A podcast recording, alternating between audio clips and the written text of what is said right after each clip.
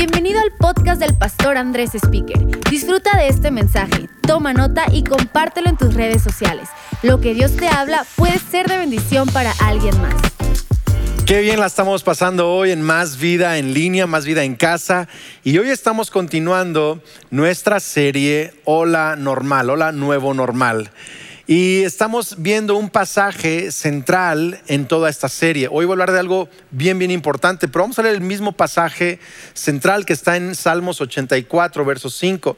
Dice, dichoso el que tiene en ti su fortaleza. Quiero que notes esa parte, que la subrayes. Dichoso el que tiene en ti sus fuerzas, que solo piensa en recorrer tus sendas cuando pasa por el valle de las lágrimas, lo convierte en región de manantiales. Y estamos creyendo eso para nosotros esta temporada, que vamos a atravesar este valle de lágrimas llamado para algunos crisis económica, crisis de COVID-19, crisis mundial, de muchos diferentes tipos de situaciones. Vamos a atravesar este valle de lágrimas y lo vamos a convertir en región de manantiales. Dice también las lluvias tempranas cubren de bendiciones el valle y según avanzan los peregrinos cobran más fuerzas. Me encanta eso. Según avanzan los peregrinos cobran más fuerzas. Y en Sión se presentan ante el Dios de dioses. Hoy he titulado mi mensaje Ya no necesito mi peluche. ya no necesito mi peluche. Sabes, cuando yo era niño, yo tenía un peluche. Si nos ves en otro país, no sabes lo que es. Es un, es un eh, mono eh, relleno de, eh, no sé, material para jugar como un mono, ¿verdad? un peluche, pues. Y era un conejo color café eh, que tenía los ojos como negros por ahí. Y era, era un conejo sencillo, pero era mi conejo de seguridad. No sé cuántos tenían un peluche de niños o una cobija. Sofía tiene una cobija. Y ese mono de peluche, ese conejo, fue mi seguridad durante muchos años. Dormía con ese conejo, eh, viajaba con ese conejo, a veces comía conmigo el conejo y siempre tenía ese conejo, era, era lo que me proveía de seguridad, especialmente en las noches, que a veces me costaba trabajo dormir. Pero al ir creciendo fui cambiando de cosas que me daban seguridad y ya no necesité mi peluche después de un tiempo. Eh, luego fueron, cuando uno crece, uno tiene otras cosas, tienes amigos, tienes eh, otras cosas. Tenía una bicicleta que era mi, era mi gozo, ¿verdad? En, la adolescencia y diferentes cosas en la vida vas cambiando y vas cambiando tu seguridad. Así, así nos pasa a todos. Y de grandes hay otras cosas que nos dan seguridad. De grandes puede ser un trabajo, puede ser tener casa propia, tener una familia, Ah, hay, diferentes cosas que ahora van siendo tu seguridad, que te hacen sentir en paz. Eh, puedes dormir en paz, puedes vivir en paz y, y nos aferramos a estas cosas que son nuestra seguridad. Sabes, hace unos años Llegamos a casa de mi mamá a comer y mi mamá sacó el oso de peluche, bueno, el conejo de peluche, y me dijo, mira, este es el conejo con el que dormías y lo vi, estaba, la verdad estaba medio feo el conejo, ah, ya, ya no lo necesitaba, se lo regalé a uno de mis hijos. ¿Por qué? Porque había cambiado mi seguridad a, a otras cosas, ya no necesitaba ese conejo de peluche. Pues en la Biblia hay un hombre que cambió su seguridad aquellas cosas que le daban seguridad, que nos dan seguridad a todos, lo cambió por seguir el propósito de Dios. Y este hombre es Abraham. Y podemos ver en Génesis 12, verso 1, fíjate bien, dice, el Señor le había dicho a Abraham, deja tu patria, o sea, tu país, tu nación, tu gente, tus parientes, tu familia, tus conocidos, y la casa de tu padre, la familia de tu padre. Esto habla de herencia, de posesiones. Deja eso y vete a la tierra que yo te mostraré haré de ti, fíjate bien, una nación grande, te bendeciré y te haré famoso y serás una bendición para otros. Bendeciré a quienes te bendigan y maldeciré a quienes te traten con desprecio. Y todas las familias de la tierra serán bendecidas por medio de ti. Entonces Abraham partió como el Señor le había ordenado, o sea, dejó toda esa seguridad, dejó eh, país, familia, posesiones, herencia, lo dejó todo y Lot fue con él. Abraham tenía 75 años, fíjate, a los 75 años dejó su seguridad. Tenía 75 años cuando salió de Arán. tomó a su esposa Saraí, a su sobrino Lot y todas sus posesiones, sus animales y todas las personas que habían incorporado a los de su casa en Harán y se dirigió a la tierra de Canaán. Qué increíble que Abraham cambió lo que nosotros consideramos hoy en día seguridad, casa, herencia, familia, estabilidad, lo cambió todo por seguir el propósito de Dios voluntariamente. O sea, no fue algo que se le impuso, no se le obligó, no fue una crisis mundial como esta que algunos están perdiendo quizá trabajo o cierta estabilidad. No, fue voluntariamente. Él dejó esa seguridad. ¿Por qué es que un hombre como Abraham dejaría voluntariamente su seguridad? Aquellas cosas que te hacen sentir estable. ¿Por qué lo dejaría? Porque Abraham encontró seguridad en el futuro que Dios le prometió, en Dios mismo, más que en sus cosas y en su normal que le daba seguridad en el presente. Él encontró una nueva seguridad. Y sabes, al encontrar esa nueva seguridad en Dios, en las promesas de Dios, Abraham pudo enfrentar un montón de nuevos normales. Tú puedes leer la historia de Abraham.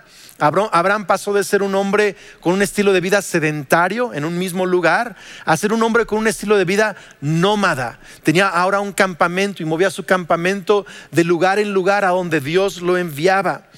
Abraham dejó a su familia, a sus conocidos, sus amigos. Tuvo que encontrar nuevos amigos, nuevas comunidades, nuevas ciudades en donde vivir. Eh, Abraham enfrentó enemigos que nunca había enfrentado. Abraham enfrentó reyes, aprendió a, hacer guerra, a pelear, a defender a su familia. Abraham no tenía ya ninguna posesión de tierra. Imagínate, eh, a los 75 años, cuando muchos quieren una estabilidad, tener una jubilación y toda esta onda, Abraham dejó eso. Ya no tenía ninguna propiedad a su título. Ahora estaba viviendo de lo que día a día podía trabajar y conseguir también recibió un nuevo nombre. Su nombre original es Abraham sin H, que significa Padre exaltado. Y Dios le cambió su nombre a Abraham, Abraham con H, que significa Padre de multitudes.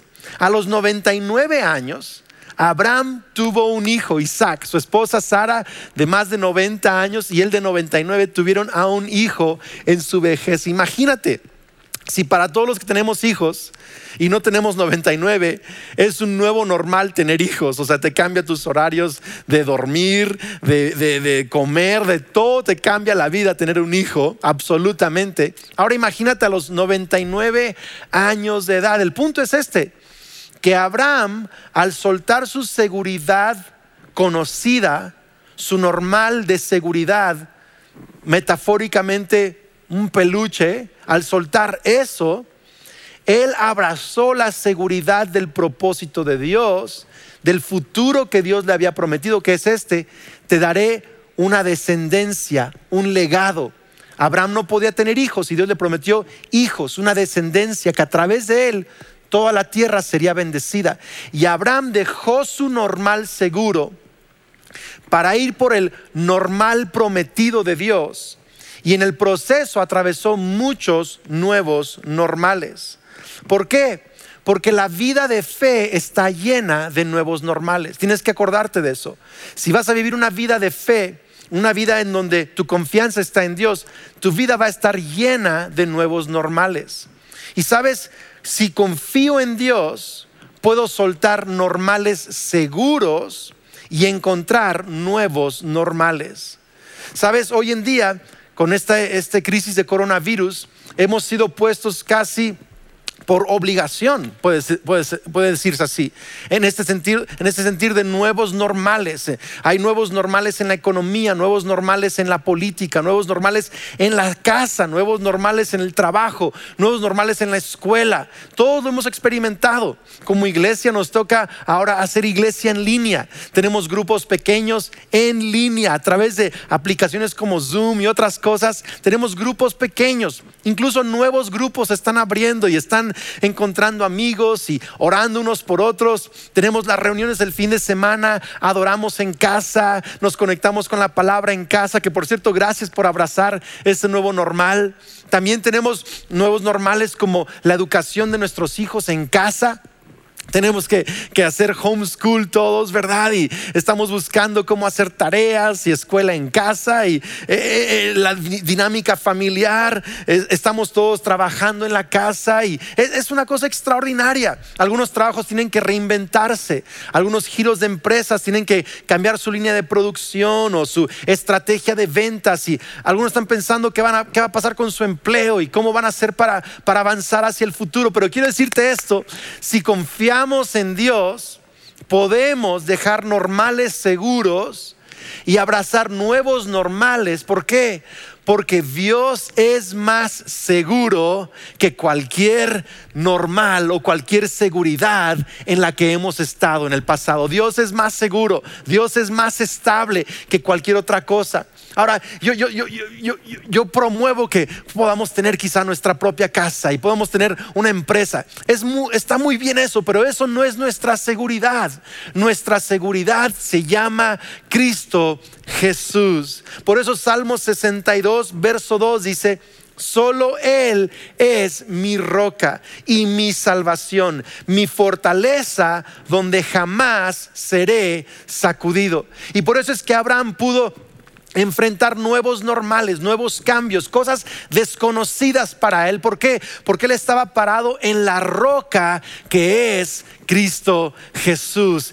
Él estaba parado en la roca de su salvación, que aunque venían nuevas cosas, nuevos normales, cambios, aunque él ya no tenía quizás su casa, su familia, su país, él podía estar estable porque él estaba parado sobre la roca de su salvación, que es Cristo Jesús. Y sabes, tú y yo tenemos que encontrar seguridad en estar parados en la roca, aun cuando todo en nuestra vida está cambiando. Salmos 84, verso 7 que acabamos de leer, dice así, según avanzan los peregrinos, cobran más fuerzas. Entonces fíjate, dice Salmos 62, 2, en la roca de mi salvación, mi fortaleza, mi fuerza, jamás seré movido. Pero Salmos 84, 7, que habla de atravesar los valles de lágrimas, dice, al avanzar los peregrinos se hacen más fuertes. Entonces la vida de fe, de seguir a Jesús, es tanto una vida de firmeza, de estabilidad, pero también es una vida en movimiento, de avanzar hacia nuevos normales. ¿Por qué? Porque estamos persiguiendo las promesas y propósitos de Dios y en el camino a esas promesas hay nuevos normales que tenemos que enfrentar. Así que es estabilidad pero también es avanzar. Es estabilidad, pero es movimiento. El mundo se está moviendo, las cosas están moviendo, pero estamos sobre la roca, pero también estamos avanzando. Yo podría resumirlo así. Fe es estabilidad en movimiento. Es más, si de algo te vas a acordar o memorizar el día de hoy, si algo vas a escribir o tuitear o instagramear, es esto. Fe es estabilidad en movimiento.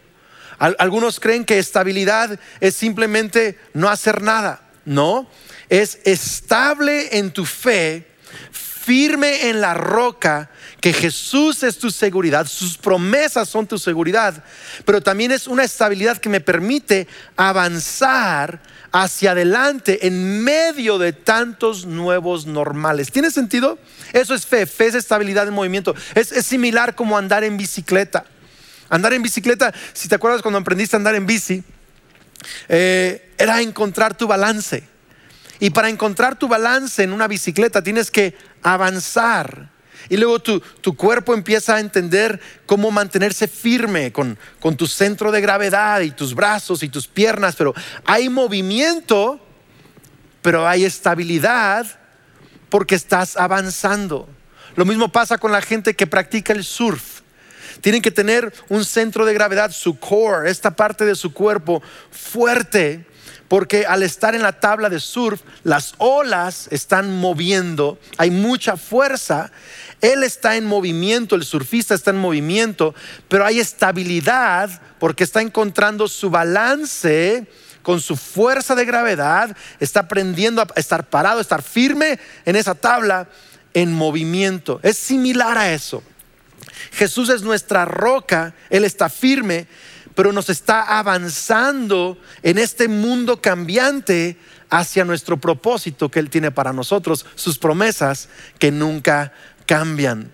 Aun cuando andas en moto, si, te gusta andar en moto y quizá andas en moto en, la tierra, en el cerro, es mucho más complicado, requiere de, mucha más estabilidad y la moto se está moviendo y tienes que ir encontrando estabilidad al avanzar en movimiento. Así lo veo yo. Lo veo como fe es estabilidad en movimiento. Es la roca de nuestra salvación, pero también nos hacemos fuertes al avanzar hacia los propósitos de Dios. Mis papás han pasado por muchas tormentas en su vida, pero siempre han avanzado hacia las promesas de Dios. Mis suegros, los papás de Kelly, que también son ministros, misioneros, predicadores, también han atravesado muchas dificultades, mucho movimiento en su mundo, en su vida, en sus décadas de servir a Dios, pero han estado avanzando hacia su propósito. El punto es este, que tú y yo vamos a avanzar hacia los propósitos de Dios en medio de estos nuevos normales y movimiento que hay, porque fe es estabilidad en movimiento. Ahora, ¿cómo encuentro estabilidad al avanzar? ¿Cómo sigo avanzando con, con con esa seguridad. Si mi seguridad se está moviendo, ¿dónde encuentro mi seguridad ahora para moverme? Pues en tres verdades acerca de Jesús.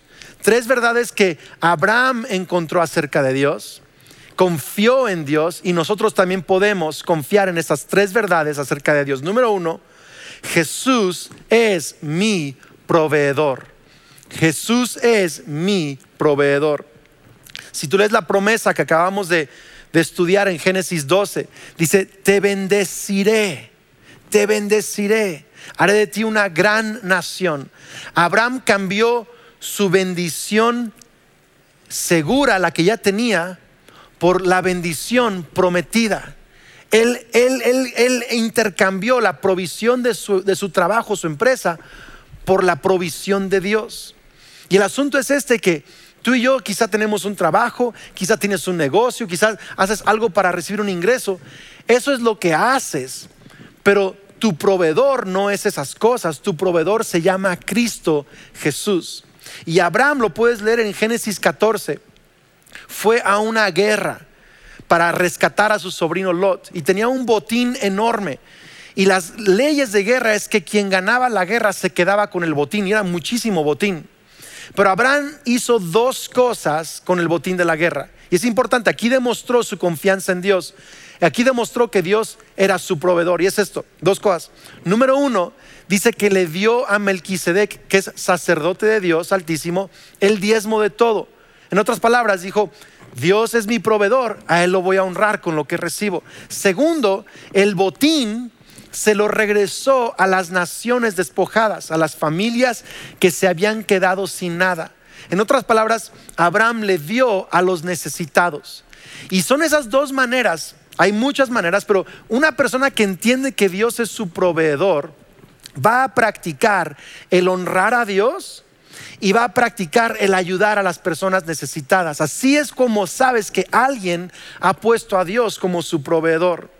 Sabes, en la universidad, cuando fui a estudiar teología eh, pastoral, tenía yo 19, 20, 21 años, me gradué creo que a los 22 años, pero en esa eh, época de mi vida, yo, yo había aprendido que mi provisión eran mis papás. Esa era mi seguridad, era mi peluche financiero. ¿Tiene sentido? E, e, ese era mi peluche financiero que mis papás me daban lo que necesitaba. Yo les llamaba y, me enviaban dinero. Pero en mi primer semestre de la universidad, mis papás se quedaron sin dinero. Yo tuve que aprender a que Dios era mi proveedor. Empecé a buscar trabajo y decirle, Dios, te, pido por favor un trabajo estable, un trabajo que me quede en mis horarios de escuela y, que yo necesite. y Dios me dio trabajo. Tuve en un momento hasta tres trabajos, porque a veces Dios nos provee a través de mucho trabajo. Tuve tres trabajos, pero aún así con mi trabajo no me alcanzaba para suplir todo lo que necesitaba. Como mis horarios eran limitados porque era estudiante, no siempre podía pagar todo lo que necesitaba, especialmente imprevistos. Y una vez yo tenía un carro viejito, un carro diésel que hacía mucho ruido. esas máquinas diésel viejitas. Y, pero ese carro me llevaba de punto A a punto B. Pero un día, una piedra, yendo al trabajo, un camión aventó una piedra y le cayó al parabrisas. Y donde yo estaba estudiando la, eh, la universidad, si el policía te paraba con el parabrisas roto, te hacía una multa y ya no podías manejar tu carro hasta cambiar el parabrisas. Yo estaba bien preocupado, bien estresado. Fui a la iglesia ese fin de semana y uno de mis mentores me preguntó, Andrés, ¿cómo estás? ¿Qué está pasando? Le digo, todo muy bien, gracias a Dios. Le digo, solo ayúdame a orar porque eh, mi parabrisas se estrelló esta semana y no, no, lo puedo cambiar, así que ayúdame a orar. Y oró conmigo, pero después de la oración me dio exactamente el costo del parabrisas. En aquel entonces eh, era algo imposible para mí de pagar y, y gracias a Dios tuve para pagar el cambio del parabrisas. Yo empecé a aprender desde el trabajo, de situaciones como estas del parabrisas y ahora, muchos años después, en cada situación, cómo Dios es mi proveedor. Y quiero animarte el día de hoy. Yo sé que eh, estamos algunos preocupados porque hemos estado acostumbrados a un normal de seguridad, de provisión, a un normal de seguridad de empresa, de empleo, de, lo que sea, lo, lo que llames tu fuente de provisión. Hay un normal seguro que tienes. Pero Abraham dejó su normal seguro e hizo a Jesús como su proveedor. Confió en Jesús como su proveedor. Y tú y yo vamos a atravesar este valle de lágrimas Vamos a llegar del otro lado con esta verdad en nuestro corazón. Jesús es mi proveedor. Él puede proveerte a través de un empleo, a través de un amigo, incluso a través de enemigos puede proveerte. Él puede proveerte de un montón de maneras, pero tu fe y mi fe tienen que estar puestas en que Jesús es mi proveedor. Número dos, Abraham sabía esto acerca de Jesús y es lo que lo mantuvo estable en el movimiento. Número dos es esto, Jesús es mi promotor. Jesús es mi promotor. Él es quien me promueve. Él es quien me lleva a nuevos niveles. Génesis 12:2 en la promesa que acabamos de leer dice, haré de ti una gran nación. Te bendeciré y te haré famoso. Entonces te bendeciré, habla de provisión, de favor. Te haré famoso, habla de promoción. Dice, y serás una bendición para otros. La fama de la que Dios hablaba aquí para Abraham no era una fama de vanidad, no era una fama solo de ser alguien notable, aunque hasta el día de hoy seguimos mencionando el nombre de Abraham. La fama que mencionaba aquí Dios era para que él pudiera bendecir a muchas personas. Dios lo promovió para que a través de su descendencia muchos fueran bendecidos. Y ahora a través de Jesucristo, que es descendencia de Abraham, muchos somos bendecidos por la salvación que hay en Cristo Jesús. Y sabes, Abraham se preocupó de agradar a Dios porque sabía, ningún hombre me puede promover o me puede hacer fracasar, solo Dios tiene mi futuro en sus manos. Y él se preocupó de agradar a Dios y Dios lo estaba promoviendo. Te lo digo por esto. Porque en esta crisis, en esta pandemia, Muchos están corriendo para tratar de, agradar a las personas o hacer esto, hacer el otro para, para salir adelante. Y qué bueno que tengas sabiduría y qué bueno que te esfuerces. Pero a final de cuentas, quien nos va a promover en esto y después de esto es Cristo Jesús. Así que tenemos que cuidar, agradar a Dios en medio de la crisis vivir con un corazón genuino delante de Él, mantener nuestras convicciones. ¿Por qué? Porque Él es quien nos promueve. Fíjate que mi papá siempre ha sido promovido por Dios. Es como que mi papá es un plantador de iglesias. Él se ha dedicado a plantar iglesias, a levantar líderes, a pastorear, a predicar la palabra. Y, cada vez que él plantaba una iglesia, Dios la bendecía. Él plantaba una iglesia, Dios la bendecía. Dios siempre abrió, puertas a mi papá. Hasta el día de hoy, mi papá es un hombre muy lleno de favor, muy lleno de la promoción de Dios. Pero si tú conoces a mi papá, mi papá nunca anda buscando la autopromoción. Nunca anda buscando tratar de maquinar ciertas cosas o, mover o manipular cosas. Él, él es un hombre que vive con un corazón recto delante de Dios. Él busca agradar a Dios con su fe, con su actitud, con sus motivaciones, con sus convicciones. Y así Dios ha promovido a mi papá. Así Dios promovió a Abraham y así Dios te va a promover a ti también en esta crisis. Aunque todo se está moviendo y hay muchos nuevos normales, puedes estar parado en la roca de tu salvación, que es tu proveedor y es tu promotor. Y número tres, Abraham sabía esto y tú y yo tenemos que saber esto, que Jesús es mi protector. Jesús es mi protector. Génesis 12:3, en la misma promesa que leímos, Dios le dice, bendeciré a quienes te bendigan y maldeciré a quienes te traten con desprecio. Todas las familias de la tierra serán bendecidas por medio de ti. En otras palabras, no solo te voy a bendecir y hacer famoso, también voy a protegerte. Aquellos que te traten bien, los voy a bendecir también. Pero aquellos que te traten mal, yo voy a encargarme de tus enemigos. Me encanta eso. Dios protege a Abraham y Dios nos protege a nosotros también. Si tú lees la historia de Abraham, te vas a dar cuenta que una vez peleó contra cuatro reyes aliados, cuatro naciones enemigas, con tan solo 318 hombres que estaban en su equipo de trabajo en su casa. Imagínate, tenía trabajadores que eran ganaderos, que eran agricultores. Abraham tenía empresas móviles, pero empresas. Y eran hombres que trabajaban en el servicio de, la ganadería, de la agricultura, y los puso a pelear contra cuatro naciones, cuatro ejércitos, y ganaron. Y así puedes leer vez tras vez cómo Dios protegió a Abraham de, reyes, de enemigos, de, situaciones precarias. Durante años, toda la vida de Abraham, aunque él no estaba en su país, no tenía la protección de, de su ejército nacional, él estaba solo como extranjero y peregrino, Dios lo protegió. Y algunos nos sentimos en esta crisis desprotegidos porque no estamos eh, con, lo, normal, lo seguro, con, nuestro peluche, no estamos y, nos sentimos desprotegidos. Pero quiero decirte algo, Jesús es tu protector.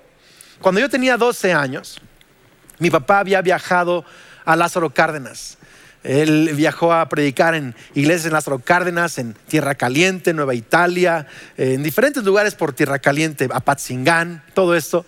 Y el día que él venía de regreso, yo estaba jugando afuera de la casa con unos carritos ahí en la banqueta y de pronto sentí en mi corazón orar por mi papá. Sentí que estaba en peligro y empecé a orar por él. Y le pedí a Dios que enviara ángeles, que lo guardara. Oré por mi papá. Y en fin, lo dejé en manos de Dios, seguí jugando. Cuando mi papá llegó a la casa más tarde ese día, lo salí a recibir, lo abracé, le pregunté, papá, ¿estás bien? Porque sentí que estabas en peligro y me puse a orar por ti. Me dijo, Andrés, qué increíble, ¿hace cuánto fue? Le dije, no, pues hace algún tiempo, ah, es como a esta hora. Me dice, pues justo a esa hora que tú estabas orando, en la carretera nos pararon tres hombres armados. Me pusieron una pistola en la cabeza, nos asaltaron, me iban a matar, hablaban de matarme. Dice, pero gracias a Dios no nos quitaron lo que traíamos para regresar en el camino nos quitaron otras cosas que no valían casi nada y no me quitaron la vida. Dios guardó mi vida. Andrés, gracias por orar, me dijo mi papá. Yo entendí a los 12 años que así como Dios puede mover a un niño de 12 años a orar por su papá y Dios puede proteger con ángeles a mi papá en una carretera con asaltantes, también Dios me puede proteger a mí. Y desde los 12 años yo he aprendido esto. Y cada año que crezco y avanzo, estabilidad en movimiento, tengo que recordar esto. Jesús es mi protector. Él protegió a Abraham, protegió a mi papá y te va a proteger a ti y a mí en esta crisis también. ¿Sabes qué dice eh, Hebreos 13, 8? Hebreos 13, 8 dice, Jesucristo es el mismo ayer, hoy y siempre. Es el mismo con Abraham, es el mismo hoy en esta dificultad y será el mismo en nuestro futuro. Vamos a atravesar el valle de lágrimas y convertirlo en región de manantiales. Quiero que anotes esto para terminar. Con Dios no puedes fracasar. Dilo otra vez, con Dios no puedo fracasar. Eso es tan importante recordar. ¿Por qué? Porque aunque hay muchas cosas moviéndose, quizá hay seguridad que ya no está allí para mí, y estoy aprendiendo nuevos normales, hay una seguridad más alta de las promesas y el carácter y la persona de Jesús. Él es mi proveedor, Él es mi promotor y es mi protector. Amén. Pues gracias por conectarte el día de hoy, iglesia. Sabes, antes de terminar, yo quiero hacer una oración bien especial por todos aquellos que hoy reconocen que necesitan reconciliarse con Dios. Tú sabes, Andrés, yo necesito recibir el perdón de mis pecados y tener una relación con Dios. Quizá hace tiempo tenías una relación con Dios y te apartaste, o quizá hoy es tu primer día de decir, yo quiero entregar mi vida a Cristo Jesús. Solo necesitas hacer esta oración de fe y creer en tu corazón que Jesús te perdona y es tu Salvador. Cierra tus ojos si puedes hacerlo. Es más, antes de eso, antes de eso, escribe allí en el chat del YouTube o del Facebook si nos estás viendo en vivo o envíanos a másvida.org en la sección de peticiones de oración. Envíanos tu nombre, dinos ahí en el chat, quiero entregar mi vida a Cristo. Quiero eh, recibir el perdón de mis pecados. Ponnos ahí un comentario porque todo nuestro equipo ahorita está conectado y queremos orar contigo y queremos acompañarte en esta decisión tan importante. Y todo el mundo que me está escuchando en cualquier parte del mundo, en alguna, algún programa de televisión o de radio, quiero que pongas tu mano sobre tu corazón en este momento y digas conmigo, Señor Jesús, creo y confieso que eres el Hijo de Dios, que me amas, que moriste por mis pecados en la cruz y resucitaste.